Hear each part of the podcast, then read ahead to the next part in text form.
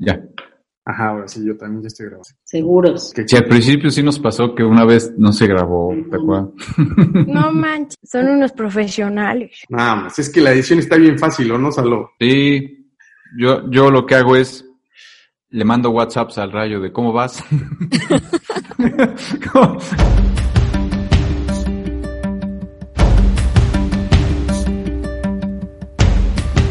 Bien me sabe y bien se bebe. Un espacio para compartir sabores a partir de la música, los invitados, las anécdotas y todas las opiniones. Le pondremos un buen maridaje y esperamos que resulten grandes experiencias. Leyendas de plata de ley. Gerardo Pablo, buenas noches, ¿cómo estás? Buenas noches hasta Cholula, City Town, mi querido Hola, Cacho Salomón. ¿Qué onda, Salo? ¿Qué haces? ¿Qué, qué hay? Pues echando un, un vaso con agua aquí primero. Sin primero, para que resbale. No. Bienvenidos a Bien Me Sabe y Bien Se Bebe, amigos. Gracias por escucharnos y sintonizarnos semana tras semana. Esta noche tenemos, bueno, en esta oportunidad, en este podcast, tenemos por primera vez tres invitadas al hilo. Pues bueno, gracias, gracias por estarnos acompañando. Bajo la tierra, bebé, que te devoran los opilotes. Les recordamos que nuestras redes sociales, en Twitter, arroba se sabe y se bebe. Y además, bueno, Alfonso Cacho está en varias redes sociales como arroba Alfonso Cacho, el buen Salomé. Y además, eh, bueno, yo estoy como Gerardo Pablo, Gerardo Pablo Oficial, y, ahí estamos a la orden para cuando nos quieran contactar. ¿Y qué vamos a tener para, esta, para este podcast, Salomé? Pues el día de hoy, el, el episodio número 16, vamos a hablar de, de las experiencias de la mujer en México. Eva sale a cazar en serio. Eva sale a buscar semillas. Eva sale y remonta vuelo. Eva dejar de ser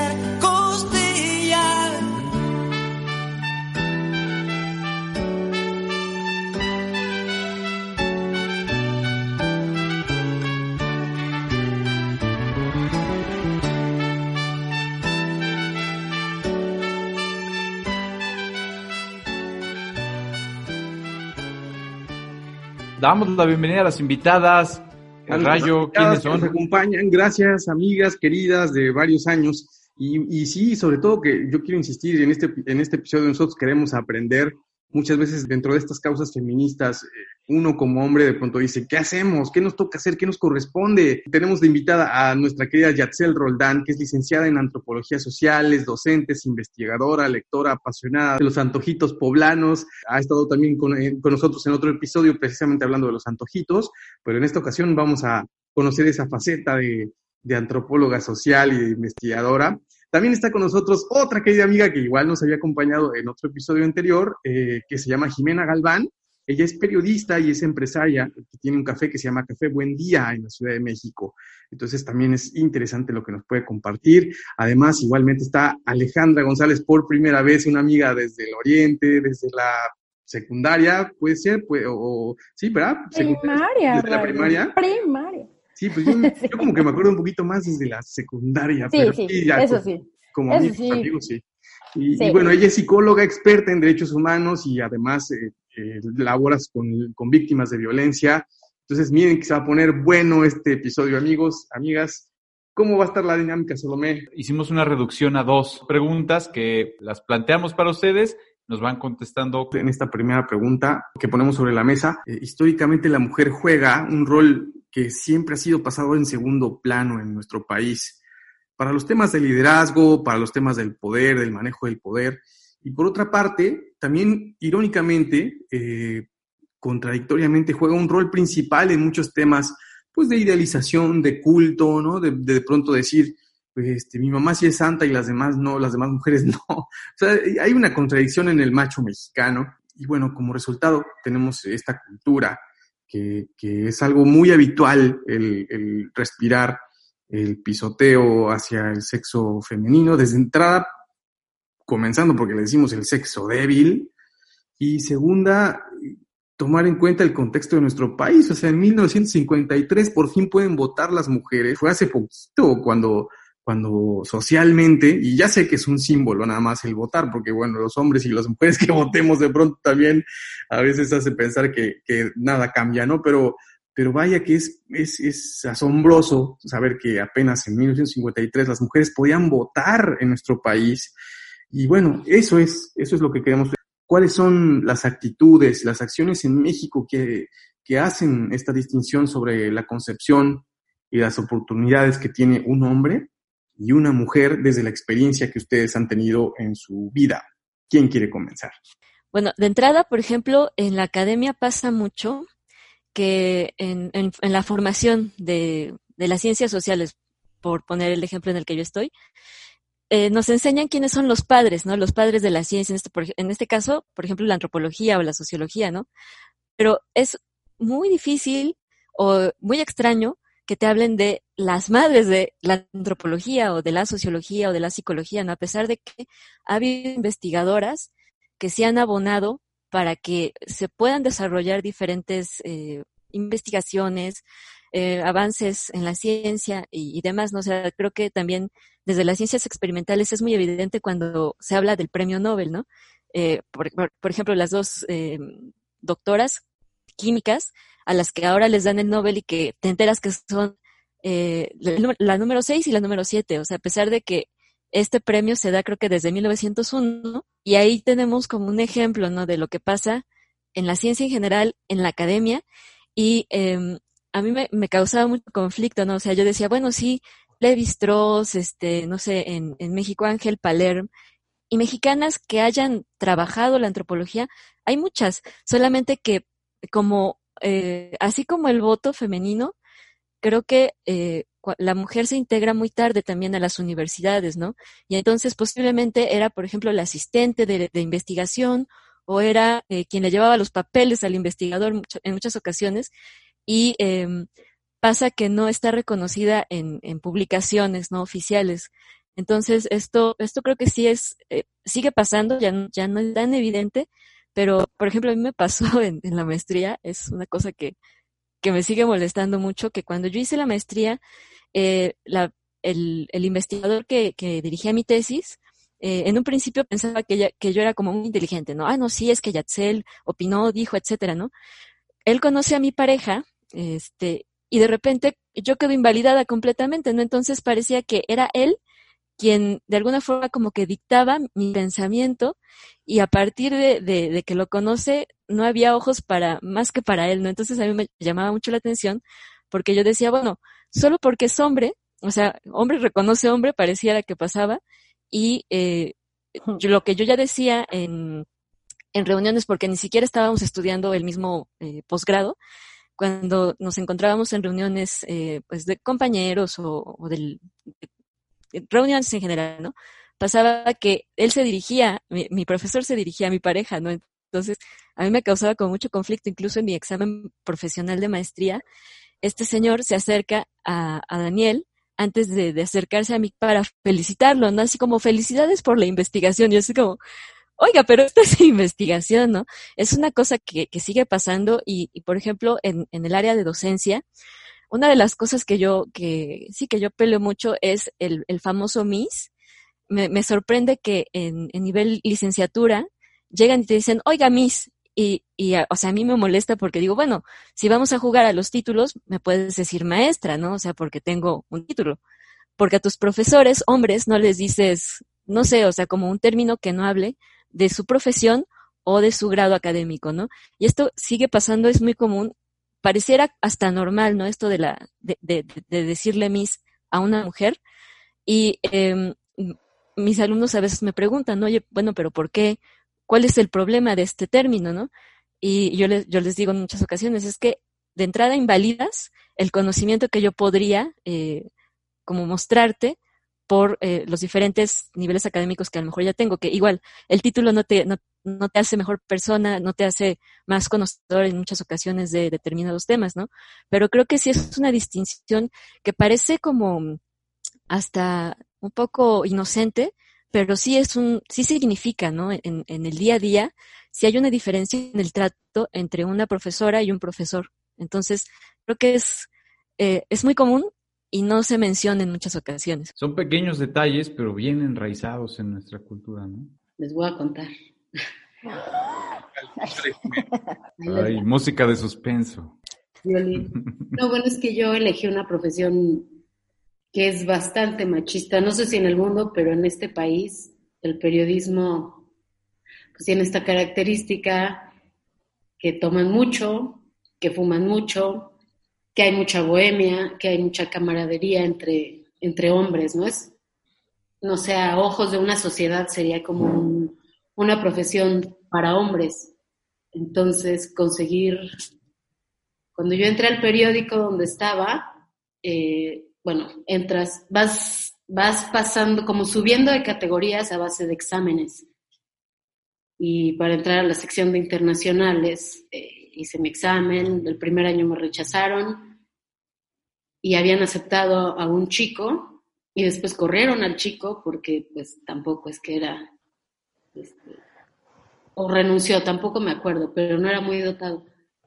Cuando yo entré hubo ahí como, éramos dos auxiliares y el chico tenía muchas concesiones con la jefa, ay que me escuche y que me odie. Se fue de vacaciones un mes entero a buscar a la novia Europa porque sufría y yo tuve que trabajar todo un mes sin descanso de lunes a domingo, horarios del 12 del día a 8 de la noche y cuando hacía una estupidez me la marcaba, ¿no? O sea, estupidez como que se me iba el nombre de o cambiaba el, el, el nombre de algún presidente de América Latina y siempre estaba encima de mí. Es que no puedes, y ya se está viendo que no puedes con el trabajo, era así como el reclamo todo el tiempo, ¿no? Que me llenó de chamba y aparte el reclamo, el reclamo, pasó. Y son pequeñas cositas que, que pasan. Y ahora con el Me Too fue como muy evidente, ¿no? El, el Me Too periodistas, cuando empezábamos a leer una amiga y yo, decíamos, no, pues sí, obviamente, ¿qué ha pasado? Y, y decíamos, ¿qué te pasó a ti? A mí una vez un, un alto ejecutivo, ¿no? Un gran este, periodista que habla sobre derechos humanos y escribe sobre las causas perdidas de este país. Nombres, Jimena, nombres, nombres. Nelson, porque luego O el medio. cuando entran borrachos a la jornada y te metes al elevador con ellos, te agarran las nalgas. Entonces es así como, compadre, o sea, esa vez porque yo lo empujé y me super saqué de onda y él como que dijo, ay, qué muchachita tan chistosa, ¿no? Y fue una situación, pero cosas así pasan todo el tiempo, todo el tiempo. Y pues ya sabes, siempre es como, fulanita ya, ya no es auxiliar, ya es reportera, porque se acostó con un güey. Y hay muchas ocasiones donde sí, sí pasa, ¿no? O sea, no, no es que sea el estigma y que se invente, es, son pocas oportunidades y como que la manera muy fácil de, o no fácil, pero hay estructuras que son difíciles de tirar, ¿no? O sea, ¿cómo no le vas a dejar a un güey que te agarre tantito la nalguita si vas a poder como subir un poquito y entonces eso es como para mí lo más grave, ¿no? Que hay cosas que aunque queramos cambiar es cómo le hacemos, ¿no? Porque al final te corren. O sea, si tú le haces algo, no le, no le regresas el cortejo al jefe, pues te puede correr.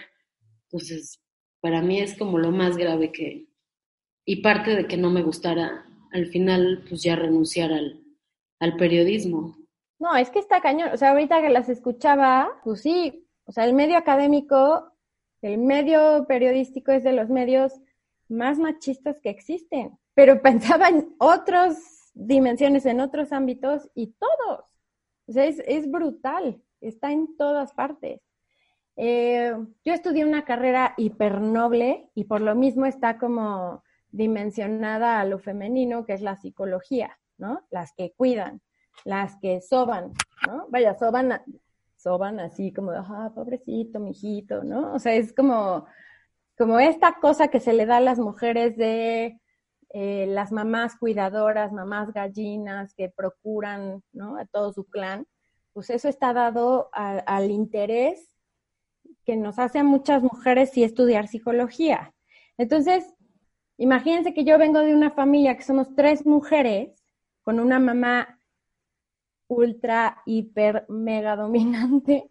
Yo crezco en una, en una dimensión, en una esfera, pues, pues como muy, muy feminista, o sea, muy en ese sentido de cierta dominación de género femenino.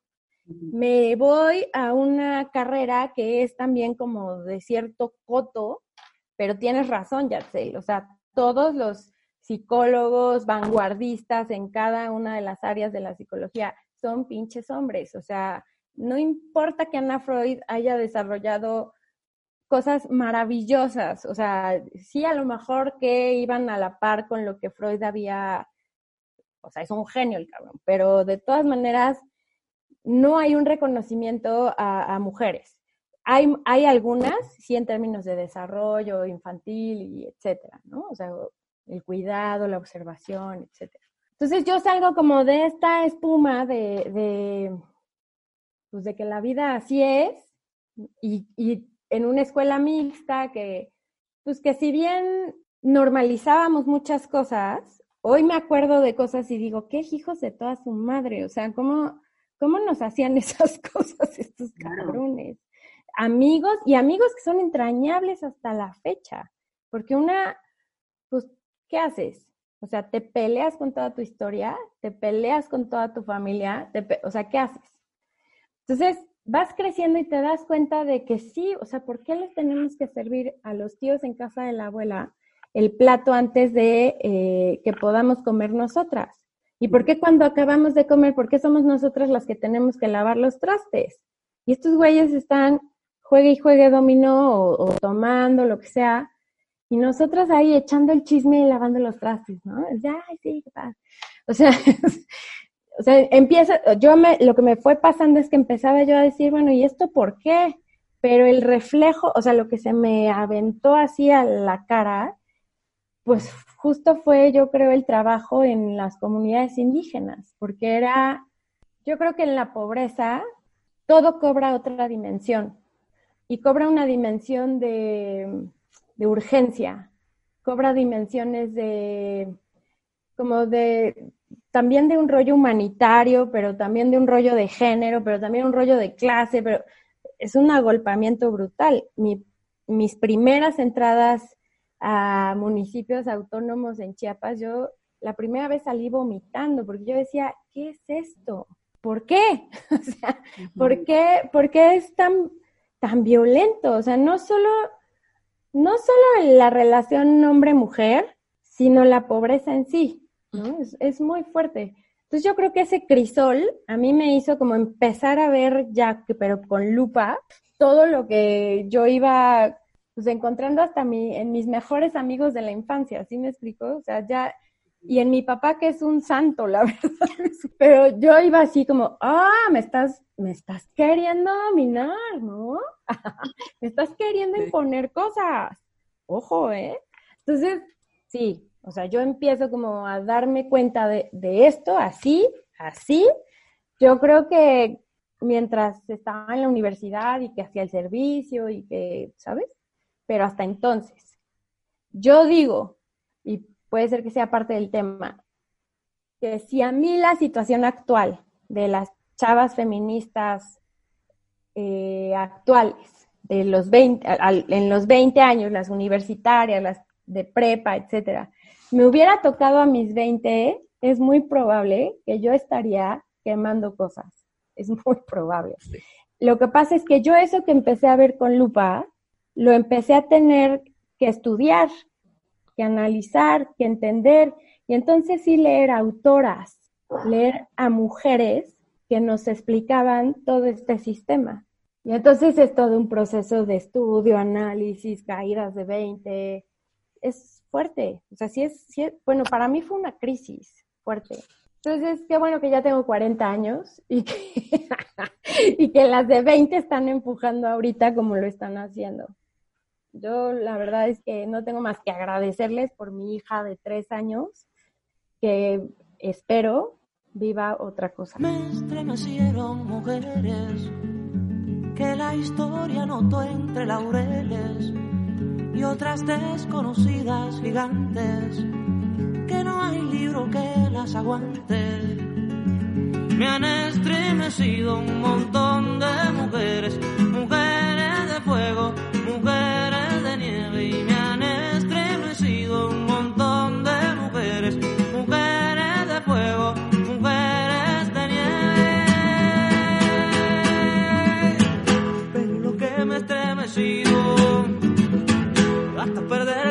sentido. Lo que a mí más me estremecido son tus ojitos, mi hija, son tus ojitos divinos. Les cuento una anécdota que, que me fue choqueante, así de mis veintes. Eh, en algún momento yo paso de vivir de, de la selva en Chiapas y me voy a Guerrero porque yo dije, pues, ¿dónde está más cabrón, no? ¿Dónde está? Así, ah. Y entonces que me voy a Guerrero, a la montaña, eh, a vivir un rato.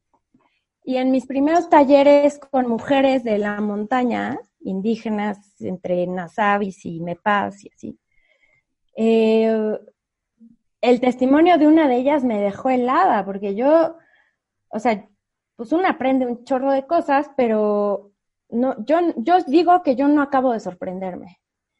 Y en aquel taller, una chava, Eulogia Vázquez, que es una de mis donas, me, me decía, es que a mí, o sea, todas las mujeres llegaban al taller vestidas tradicionalmente. Y Eulogia, ya de 19 años, o sea, ya quedadísima, eh, llegaba vestida de negro con playera, jeans negros, así muy darketona. Y yo le decía, ¿tú qué? O sea, ¿tú por qué no usas los colores, no? O sea, como toda esta cosa que, que simboliza y que cargan ustedes y así. Dijo, no, es que yo me avergüenzo mucho de mi cultura. Y yo decía, pues sí, o sea, hay cosas por las cuales avergonzarse de todas las culturas, pero ¿qué pasa? Dice, es que, dice, o sea, entre muchas cosas, me decía, lo que pasa es que en mi pueblo, en Cochoapa el Grande, que siempre se pelea con Oaxaca para ver cuál es el más pobre del país, el municipio más pobre del país. En mi, en mi, en mi comunidad, cuando una niña primogénita nace mujer, la, la, mamá es obligada a ahogar a la niña en el río. Y yo sí. O sea, yo bajé, me acuerdo perfecto, con Abel Barrera, con mi jefe en Tlachinolan, y yo le decía, "Güey, tenemos que hacer una, una campaña 24 por 7 en Cochoapa, están ahogando a las niñas en el río. Y el antropólogo me dijo, a ver, Ale, ven, ven.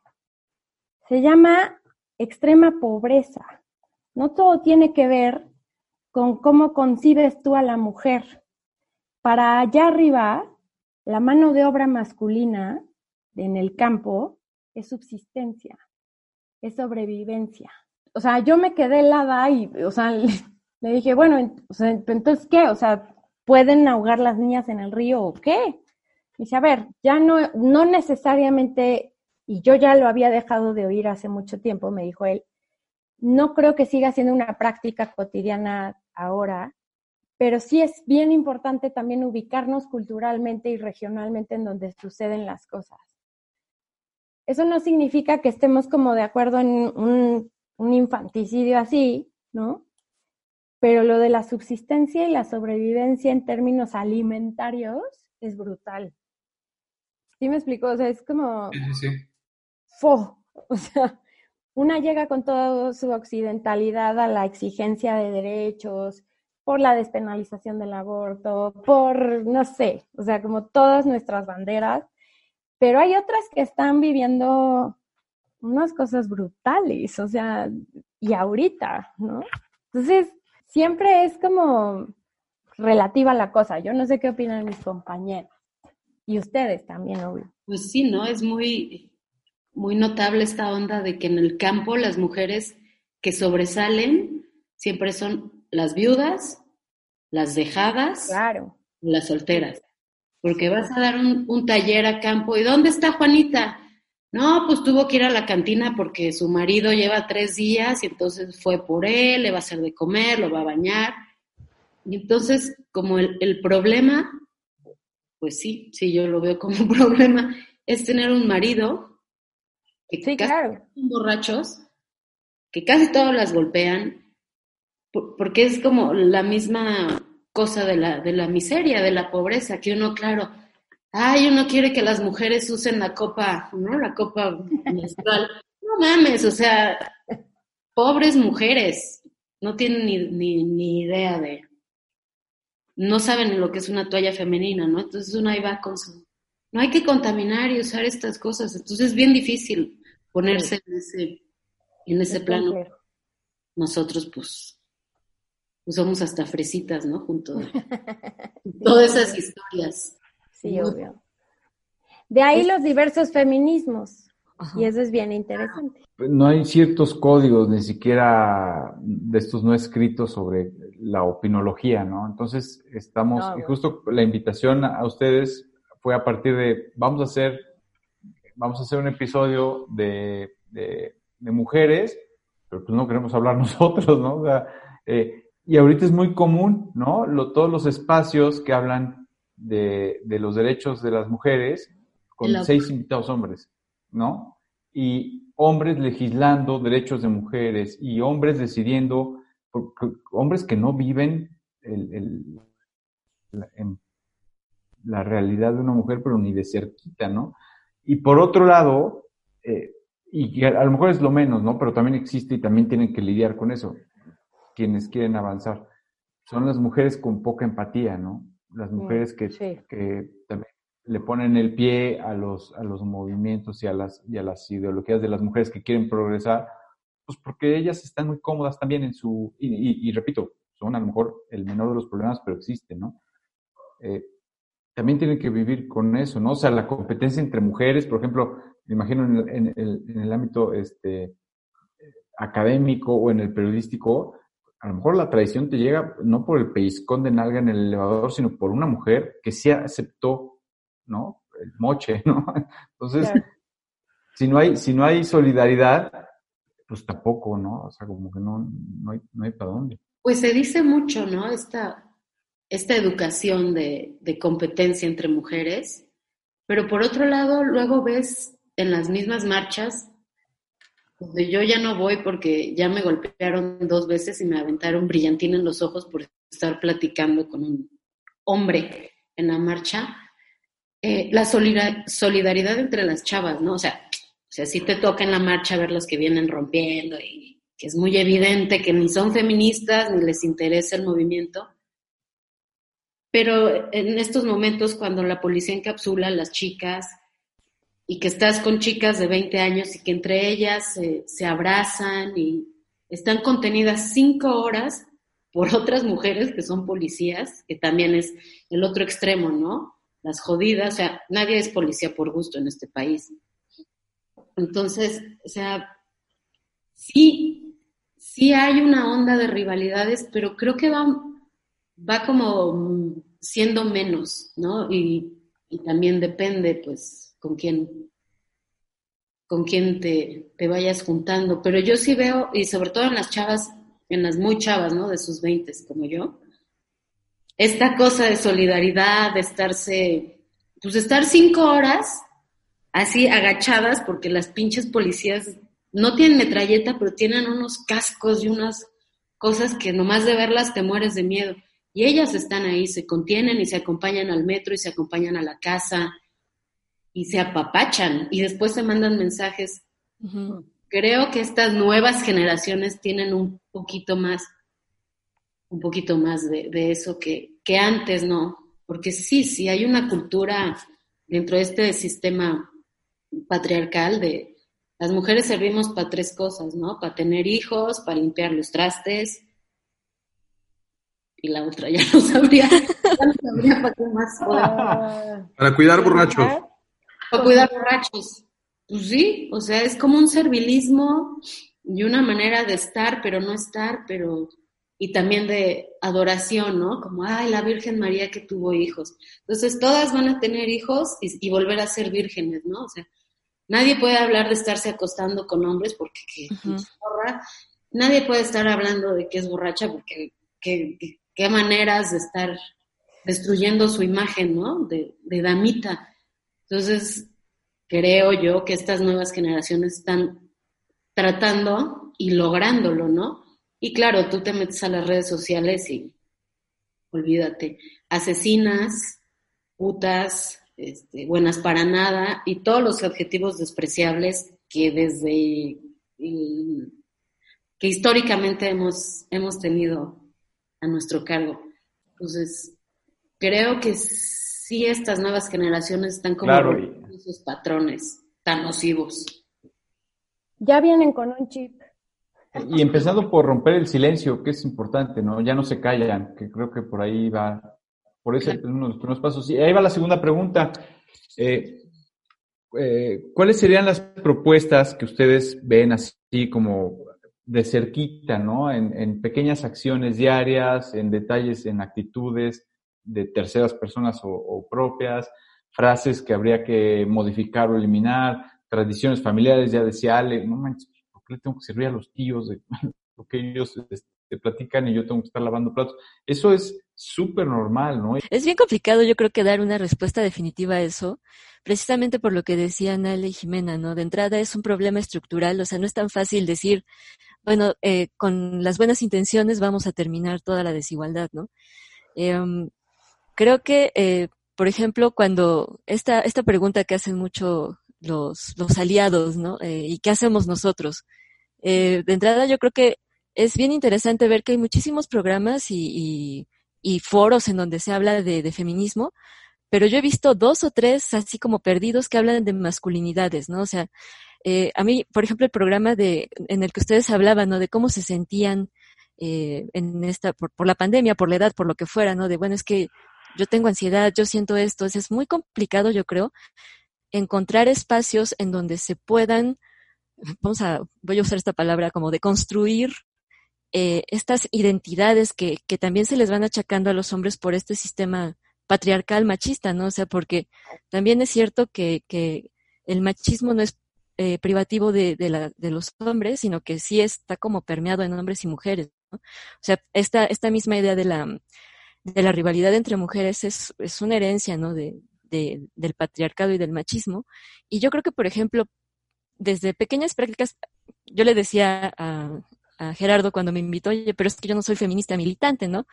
Este, pero yo creo que hay espacios en donde sí se puede eh, como poner en tela de juicio muchas prácticas, como por ejemplo esta idea de los cuidados, ¿no? De, es que te toca, porque eres mujer, te toca este, cuidar a, los hermanos, porque si eres la mayor te toca cuidar a los chiquitos, ¿no?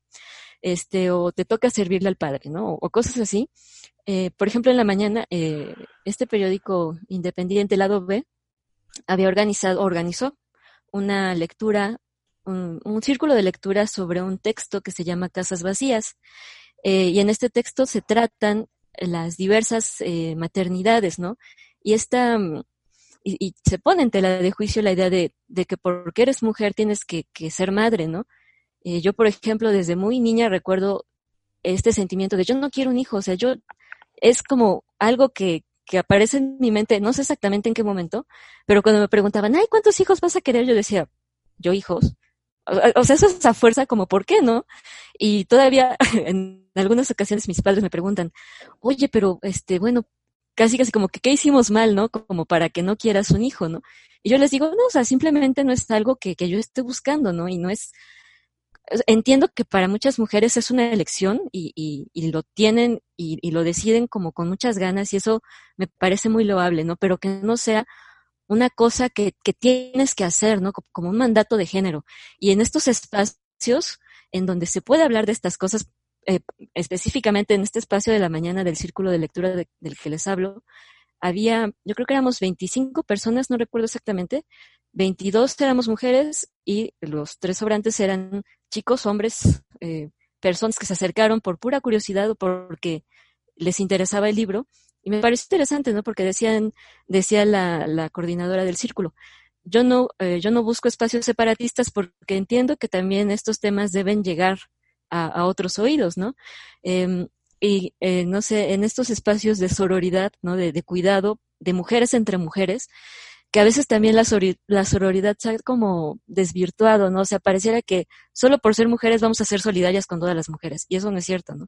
Entonces, hay espacios en donde llegas a tener confianza, puedes plantear determinadas cosas, y yo creo que hablando y reflexionando sobre determinados temas que nos han sido impuestos, sí podemos ir como cambiando un poco el chip, porque si es una cosa de así tiene que ser y, y a veces no sabemos exactamente qué está mal en, en, la vida, ¿no? Y en el sistema, pero sabemos que no estamos como de acuerdo, ¿no? Y cuando llega una lectura, por ejemplo, a mí me pasó con Galeano, ¿no? Cuando yo empecé a leer a Galeano, y no fue una mujer, ¿no? La que me hizo pensar en estos sistemas de desigualdad y de injusticias, yo dije, bueno, sí es cierto, o sea, ¿qué está pasando acá que que, que no, no hay como todas las condiciones, ¿no? Incluso, por ejemplo, en, en, mi, en mi historia familiar, yo era como, bueno, como soy la mayor y después tengo, eh, llegó mi hermana, éramos dos niñas y entonces parecía que no había realmente como estos contextos de diferencia entre hombres y mujeres, porque no competíamos con nadie, entre comillas, ¿no?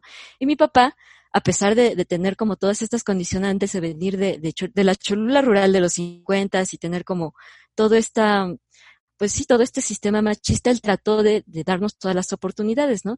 Pero eh, cuando yo cumplo ocho años, llega mi hermano y entonces ahí es cuando encuentras la diferencia, ¿no? y no fue mi papá quien, quien, hizo evidente la diferencia, sino mi mamá, ¿no? Un día yo me acuerdo que estaba en la cocina y ella se tenía que ir a no sé dónde y me dice, oye, cuando se despierte tu hermano, le das de desayunar. Y yo así de, ¿perdón? O sea, tiene dos manitas, se puede acercar a la estufa, yo le puedo decir cómo hacer su desayuno, ¿no? Pero yo no le voy a hacer de desayunar, ¿no? Y de ahí para adelante, o sea, yo creo que con mi mamá y con mi papá sí fue como un choque, después fue con mi papá un poco más evidente porque ya era como hay que cuidar al chiquito, ¿no? Y yo recuerdo así peleas bastante como intensas, porque un día yo llegué y dije, todo aquel que use un plato lo tiene que lavar, ¿no? Así yo como, es que tenemos que ser igualitarios, ¿no? No, bueno, o sea, mi papá sí me dijo, oye, bueno, ¿tú quién te crees para venir a poner reglas en mi casa, no? Después de un tiempo, eh, me, dio mucha, mucha curiosidad y hasta me causó mucha alegría que, que mi papá un día se levanta, o sea, eso ya fue, no sé, cinco años después, ¿no? Un día mi papá se levanta y dice, oye, tu plato lo tienes que lavar. Y yo así de, y el tuyo, ah, ya está lavado. O sea, entonces si hay cosas que se pueden hacer, hay que tener muchísima paciencia, hay que ser bien consistentes. Y, y yo creo que sí, o sea, a nosotras nos toca seguir hablando de estos temas. Y yo creo que a los hombres también les toca hablar, ¿no? De, de eso que les compete, que son sus masculinidades. Y cómo poder comportarse y aceptarse de otra forma, ¿no? Porque también es, es, es bien complicado que eso cambie eh, como de un día para otro, ¿no? Y lo vemos, ¿no? O sea, pensando en que de los 50 para acá tenemos voto, pero realmente como que no tenemos todas las oportunidades para otros campos, pues pareciera que son pasitos chiquititos, ¿no? Y como dice Ale, ¿no? Si yo tuviera 20 en este momento, yo creo que estaría ahí marchando y rompiendo cosas y, y demás, ¿no? O sea, a mí igual me tocó repensar muchas cosas desde la terapia, desde la teoría y desde la experiencia de como prueba y error, ¿no? O sea, si hay cosas que vamos como caminando y nos tropezamos y decimos, bueno, por ahí no es, ¿no? Y yo creo que sí, buena parte de, estos eh, aprendizajes tienen que ver con los círculos eh, de los que te rodeas. Y yo particularmente he tenido eh, círculos de amigas que, que, digo, soy afortunada, ¿no? Porque por lo que muchas cuentan, ellas han huido de círculos de mujeres porque no se sienten a gusto y porque sí sienten esta competencia, ¿no? Y yo creo que desde desde la prepa, mi, mi zona de refugio son mujeres y son grupos de cuatro o cinco personas, mujeres, que, que me mantienen como a flote, ¿no? Y con las que puedo, a las que puedo recurrir. Yo ya me dejé de pelear con mi género. o sea, como que una pasa por muchas cosas, ¿no? Y, de inicio es como esta reacción inversa de, ah, sí, entonces ahora voy a ser una cabrona. Y entonces ahora voy a ser una super... Ya iba a decir muchas cosas, pero no voy a decir todo eso. Lo que, quiero decir más bien es, no, no, parte de lo que hemos aprendido, yo creo, en estos 20 años de feminismos, es que, o sea, abrazamos las múltiples, las diversas formas de ser mujeres también. O sea, ¿cómo no ¿cómo no, cómo ya tirar a la basura toda esta idea del feminismo es voltear la tortilla y entonces ahora las feministas quieren estar encima como son los machos, ¿no? Al, contrario, o sea, es cómo comulgo con mis propias características femeninas y desde ahí soy la que soy de manera libre, de manera que sea capaz también de respetar a la otra y al otro, sin rivalidad, sin competencia, pero sin pelearme también con que, pues, ¿cuál es el problema? O sea, si yo soy sensible, si yo soy, si se me da el cuidado, si se me, pues lo hago, ¿sí me explico? O sea, como no pelearnos con quienes somos. Esa es una. Y la otra que me parece, bueno, y esto incluye como los diferentes escenarios de las mujeres, porque no somos la mujer, o sea, somos un universo de mujeres brutales en todos los escenarios. Entonces, creo que pasa por, por mirar en el escenario donde nos desenvolvemos como mujeres, encontrar qué lugar ocupa la mujer en esa sociedad o en ese eh, conjunto o sistema, como lo querramos decir, y potenciar, no para voltear la tortilla, eso es una babosada, es para fortalecer, ¿sabes? Como la participación libre, la participación igualitaria, sí, pero en términos de oportunidades y tal. Y la otra que para mí ha sido maravillosa y que la vida me ha dado la oportunidad de tener un hijo y una hija, y que el mayor sea niño, y cuando nació niño yo dije, no, no, no, no, no, no. O sea, ¿yo qué voy a hacer con un niño? O sea, crecí con hermanas mujeres, le cambié y le lavé la cola a sobrinas y primas mujeres. Y ahora este güey, ¿qué le hago? Entonces, ha sido como también yo misma elaborar qué quiero de ese niño. O sea, que no qué quiero yo, porque esa es la otra. O sea, siempre no ponernos en el centro de, la otra persona, sino cómo le ayudo al Teo a ser pues una persona solidaria, una persona respetuosa, una, pero también libre, sí, muy libre. Pero lo mismo a Julia, ¿saben? O sea, como está increíble tener este experimento en casa. Yo sí vi mi maternidad como un acto de resistencia, me cae, porque ya fui una mamá de 36, 37. Añosa. Sí. Entonces, sí fue como, yo me he dedicado mucho a muchas violencias y era como, pues ni madres, o sea, es como cuando le digo a las víctimas, puta, ejecutaron a un chorro, a 12 chicos en el parque de tu ciudad, pues ahora hay que tomar el parque. O sea, hay que recuperar espacios. Y un poco mi maternidad ha sido así, como es una recuperación y una resimbolización pues linda de, de la vida, de lo que me quisiera que fueran las relaciones. Eso, creo que las nuevas generaciones son una oportunidad y no pelearnos con, el, con nuestros géneros, no, o sea, las mujeres. Sí hacerle ver al compañero, a los que estén rodeándonos, sus carencias, sus temores, ¿no? O sea, pero también creo que no se vale como aventar el chanclazo y, eh, o sea, eres un incapaz. No, o sea, yo creo que, que sí hay mucho diálogo que mediar. Cero tolerancia, sí, a ciertos niveles de violencia. Ahí sí, porque llegan a muertes. Y eso no, no, no cabe aquí. Pues bueno, creo también que es bien difícil que no haya una respuesta, ¿no? A lo que a lo que podemos hacer. Sobre las vivencias que hemos tenido todas, yo creo que una cosa muy importante es siempre la conciencia, en, todo plano, en todo momento, porque hasta para comer, ¿no? De pronto eh, le entras a la comida sin, sin piedad, te enfermas. Entonces, eh, eh, en estas sociedades tan, tan machistas, bueno, patriarcales, y que todo le toleramos a los chicos y que entonces tú tienes que estar viendo cómo y por dónde caminar y no, no, tener un, un, algo que haga que, te haga sentir mal o que te haga que la sociedad te esté señalando. Yo he visto en, los últimos años con, con, amigos hombres eso, señalar, señalar y también desde un punto de amor, ¿no? O sea, porque creo que la carga, yo cada que escucho que un güey violó, azotó, descuartizó, quiso quemar y después aventó el cuerpo de una chica a, a un lote baldío, digo, ¿qué chingados tuvo que vivir este señor o este chico para que eso sea algo que hizo en su vida y después tranquilamente regresar a su casa y, y dijera, pues no, o sea, no, yo fui el último que vio a mi novia, pero no, no sé qué le haya pasado. No mames. Pero Sí, creo que hemos como No, está cabrón. está horrible. O sea, sí, qué poca madre eh, el asesinato, la descuartización, pero también hemos olvidado un punto de, de cómo chingados crecieron Mm. estos chicos, qué les enseñaron, qué aprendieron de la vida para poder descuartizar, cortar, asar y aventar un cuerpo de una mujer.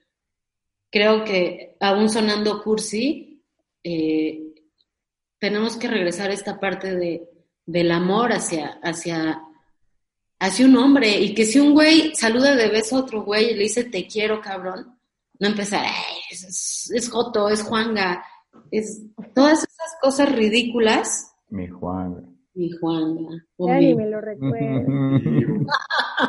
Juanguita. Pero yo estoy preparada, la verdad. Sigue. Todas esas violencias que también van en contra de los hombres y que, o sea, al final siempre nos enojamos, ay, maldito asesino, violador. Sí, pero ese güey fue niño y a ese güey le debieron haber pasado un montón de cosas para que, para que llegara a este, a este extremo. Creo que como que olvidamos también que, como están metidas en esta cosa de, ay, el patriarcado y los hombres y son los que nos matan y son los que nos violan, olvidamos un poco mirar y estar conscientes de que también pues, tienen una vida, una historia y que hay que trabajar con ellos o no sé. O sea, la verdad es que también siempre llego al, al- al laberinto sin salida.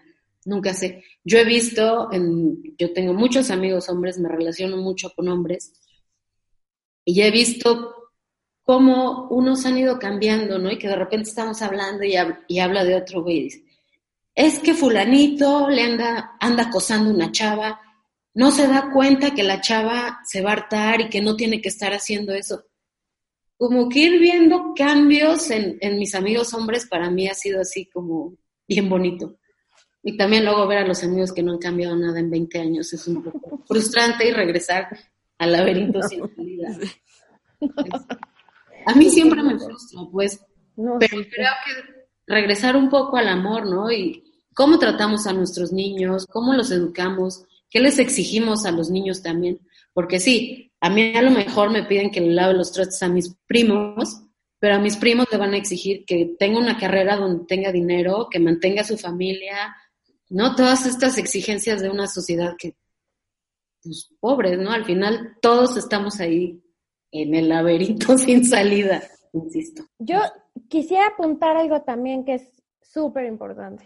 Los estados sí tienen una responsabilidad brutal en lo que nos está pasando. Y no solo, o sea, sí a las mujeres, porque sí está creciendo el nivel de violencia hacia las mujeres, no solo doméstica, no solo psicológica, no solo física, sino sí en, muertes, en feminicidios. Está creciendo. Y eso solo es eh, producto de la impunidad. Y eso solo es producto de la incapacidad del sistema de justicia en este país. Y sí, lo mismo es para mujeres que para hombres, sí, sí, sí. Y también los matan a los sí. Pero esta posibilidad de rostizar, que decía Jimena, o sea, de, ¿sabes? O sea, esa posibilidad de hacer propio el cuerpo y la vida de una mujer eh, y que vaya creciendo, solo significa que no hay, no solo amor entre, o sea, sí, el amor y las relaciones que podamos transformar es importantísimo porque es lo que tenemos al alcance, pero el sistema tiene una responsabilidad brutal en lo que está pasando.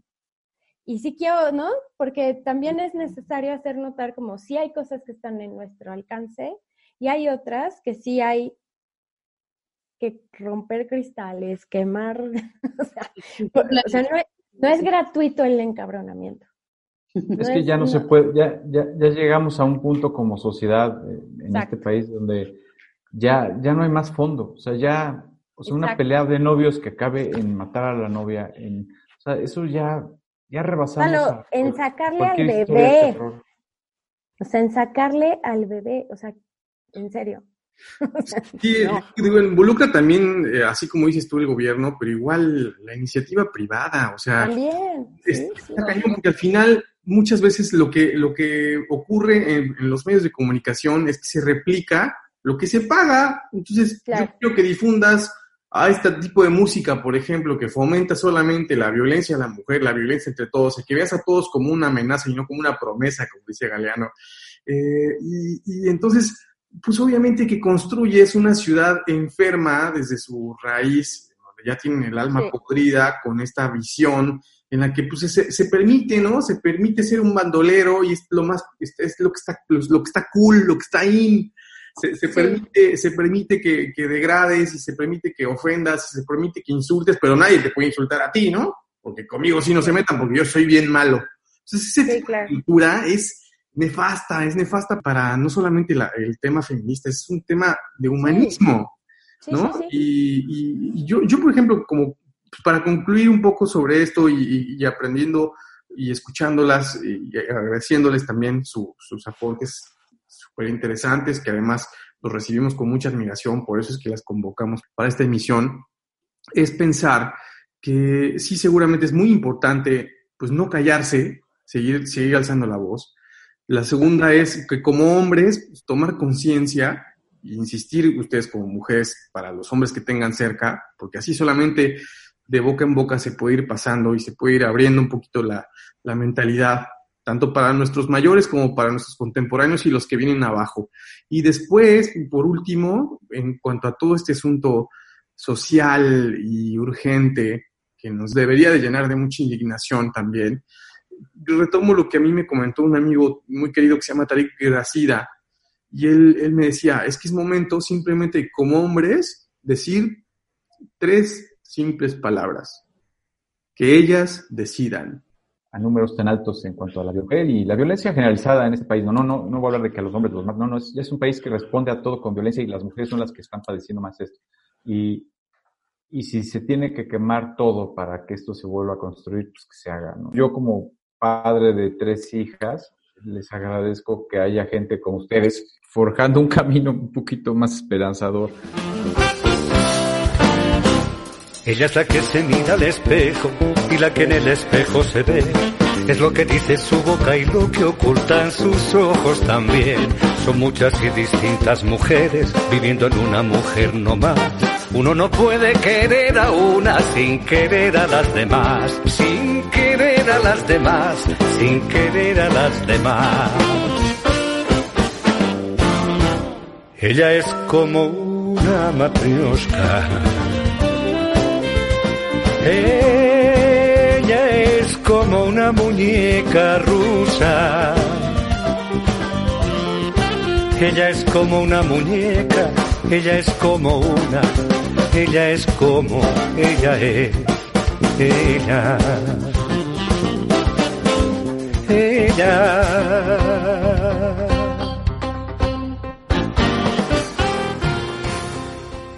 Querido Salo, ¿cuál es la foto que tenemos hoy generosamente aportada? ¿De quién es? Es de Guadalupe Minuti y va muy de la mano con el, el tema del día de hoy, gracias al colectivo en el que está colaborando. Entonces, ojalá que les guste mucho esta, esta imagen que, que nos prestó el día de hoy. Muchas gracias, Guadalupe. Muchas gracias. Qué placer que otra vez nos, nos aportes tus fotos. Y el sabor musical, Rayín, ¿cuál es? La canción canción. de Carmen, una canción que compuse hace poquito. Pues la verdad es que es una historia muy bonita porque es una canción que me ha demostrado que está viva por sí misma. Yo desde niño siempre tuve esta fascinación por la historia de los hermanos Cerdán, la casa de los hermanos Cerdán en Puebla. Es una casa museo en donde eh, se sabe que es a donde inició la Revolución Mexicana. Lo cierto es que la historia nos explica que la Revolución Mexicana inició en muchos puntos y, y, desde otros movimientos en, en, un, en, un, plano global de nuestro país. Eh, sin embargo, la chispa que detonó el inicio del movimiento armado sí fue realmente en la casa de los hermanos Cerdán. Y a propósito de, de, esto que platicábamos, del papel de la mujer, a mí me conmovía desde niño pues la historia, como nos la contaron, como nos explicaron, los hermanos Cerdán eran abanderados por Aquiles Cerdán y que a él le dieron un balazo, lo mataron ahí en su casa, así inicia la revolución. Eh, y después que Carmen Cerdán salió al balcón a gritar, aquí hay armas, más vale morir peleando que vivir derrotados y sometidos.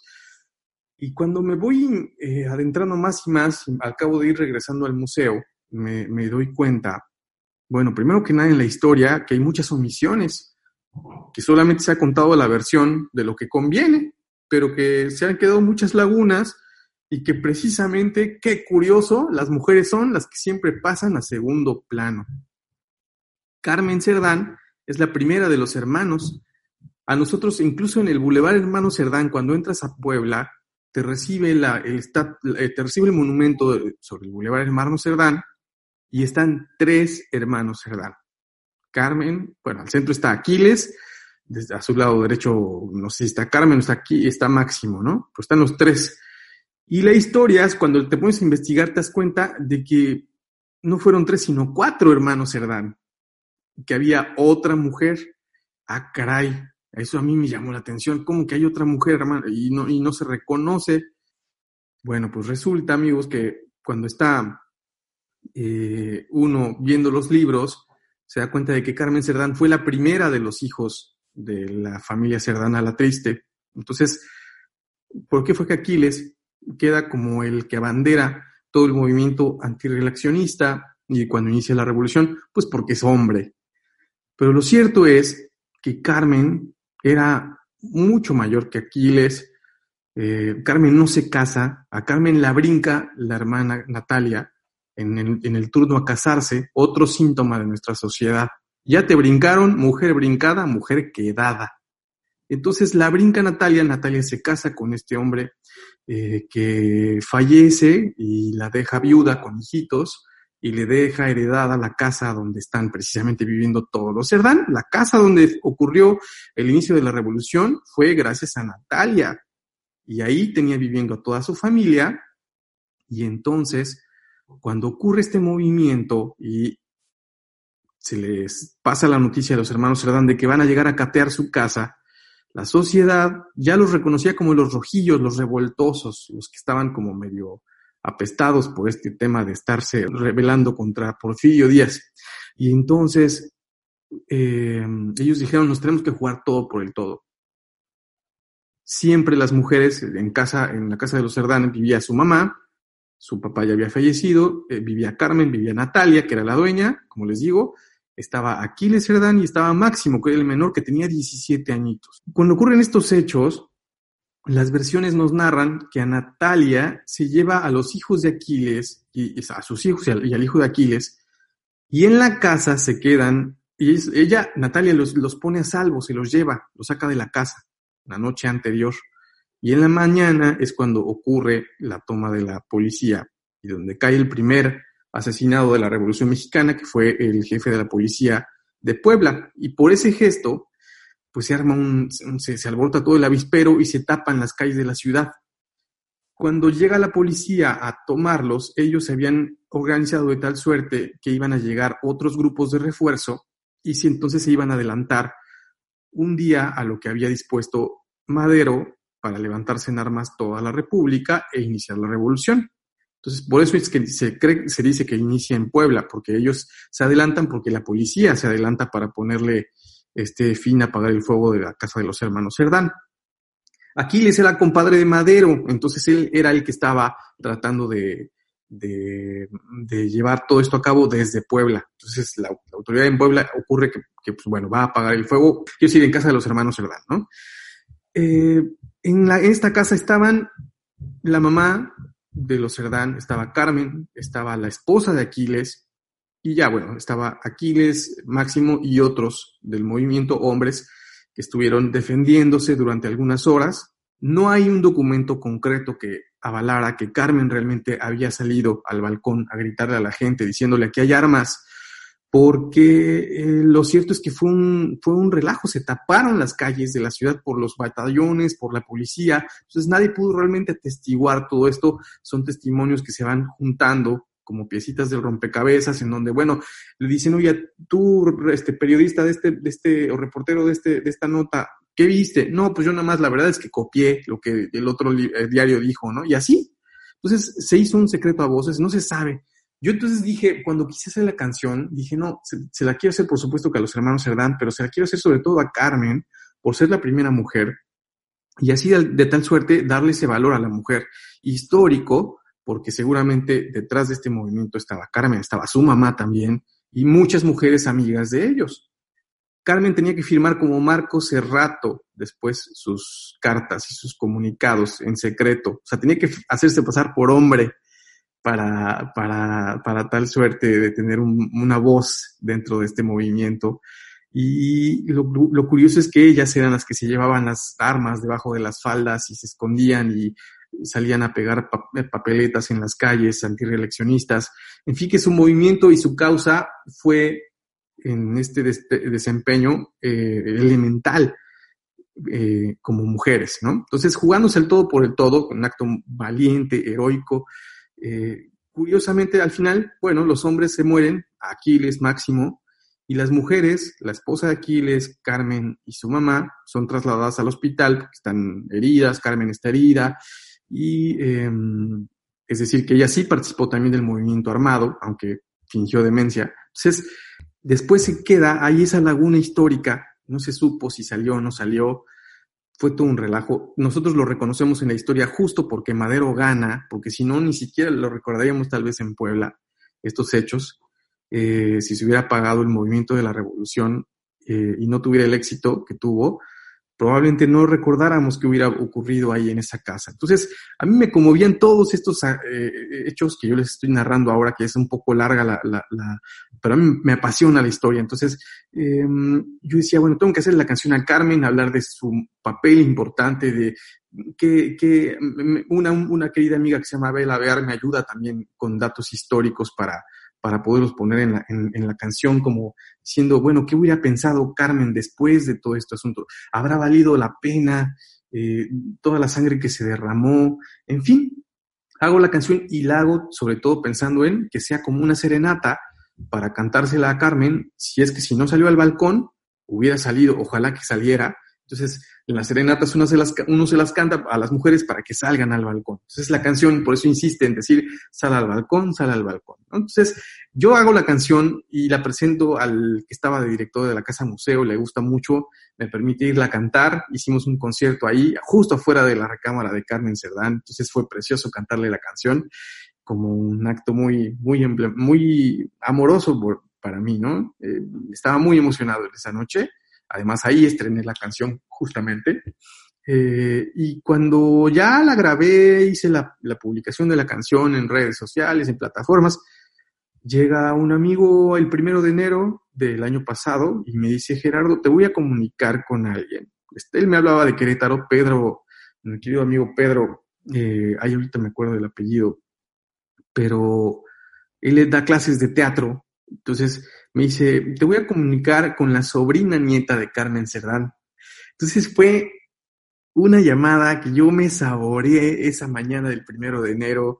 Eh, fue como un augurio de, o sea, va a ser un año fantástico este 2019 porque empiezo platicando con la nieta de, sobrina nieta de, Natal, de, de Carmen, ella obviamente es nieta de Natalia, y empezamos a, hilar todas las historias. Ella me contó, mira, yo conocí a mi abuela hasta los 3, 4 años, o sea, es decir, a Natalia. He hecho mucho movimiento porque se reconozca a Natalia en la historia, porque su papel también fue fundamental, porque nosotros en la familia todos conocemos la historia contada precisamente por ellos y sabemos que Natalia y su mamá y todas las mujeres, por supuesto que tenían un papel fundamental.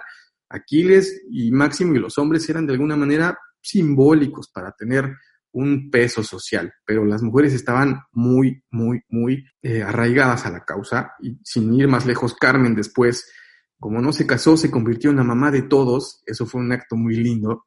Entonces, a propósito de la trilogía de Matria, bueno, de las mamás de nuestra nación, bueno, ella se convirtió en la mamá de todos en su familia y de muchos más, le daban una pensión y, vivió hasta que esta señora, eh, su sobrina nieta, eh, me cuenta que tenía 14 años. Entonces tuvo mucho tiempo para poder convivir con ella y conocerla. Y ya llegamos, me estuvo platicando muchas historias lindas de lo generosa que fue Carmen, eh, lo cálida, lo preocupada siempre, lo solidaria, lo activista, siempre hasta el final de, la, justicia y de, lo, de, lo, humano. Y llegué el momento en el que dije, bueno, para esas alturas probablemente ya no me importaba tanto hacer la pregunta porque, porque de alguna manera en mi canción lo logré, lo logré esbozar.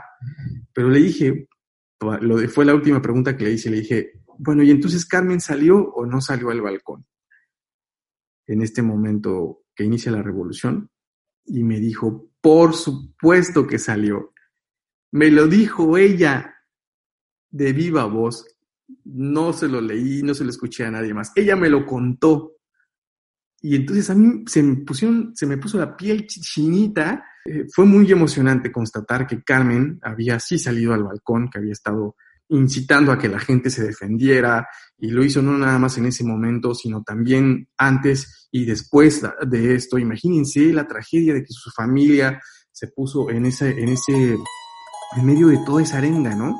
Eh, es, un, es un ejemplo tremendo como de ella como mujer, como el papel de la mujer y por eso se las compartimos, sobre todo con toda la emoción de sumarla como una semillita para el despertar de toda esta causa feminista, de toda esta causa de valoración de la mujer, del papel de la mujer en nuestra sociedad y esperamos que así mismo la reciban. Pues vamos a escuchar la canción y pues ya, ya saben el final, si sale al balcón.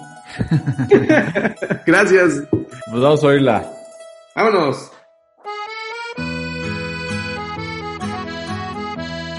Seguro que debía Carmen también lavaba platos y sucia. Pero al llegar la noche marcó Cerrato, escarmentaba con los panfletos guardando rifles y así escribía. Desde aquella vez que salió al balcón, bajo la bravura es la ternura de su corazón abierto desde aquella vez que salió al balcón, cuando desde el patio de su casa inicia la revolución. Nunca sabrán las mañas del machismo, las armas que guardó bajo su falda, sale al enciende aquella mecha del destino más vale estar bien muerto que rendido. Defensa del honor frente al gigante, sal al balcón. La,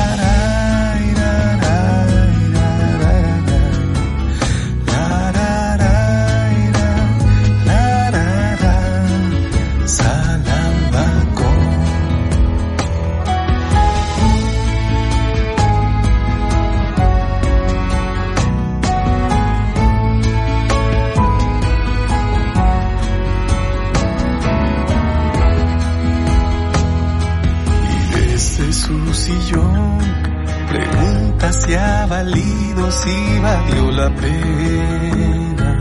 Que nadie haya venido y malgastarse entera. La sangre que invirtió de qué sirvió pitaba el tren que escucho desde la sala al espejo quebrado en la balacera ella me ofrece tortitas de Santa Clara y algún rompope que endulce la vieja pena. Oh, desde aquella vez que salió al balcón, bajo la bravura es la ternura de su corazón abierto.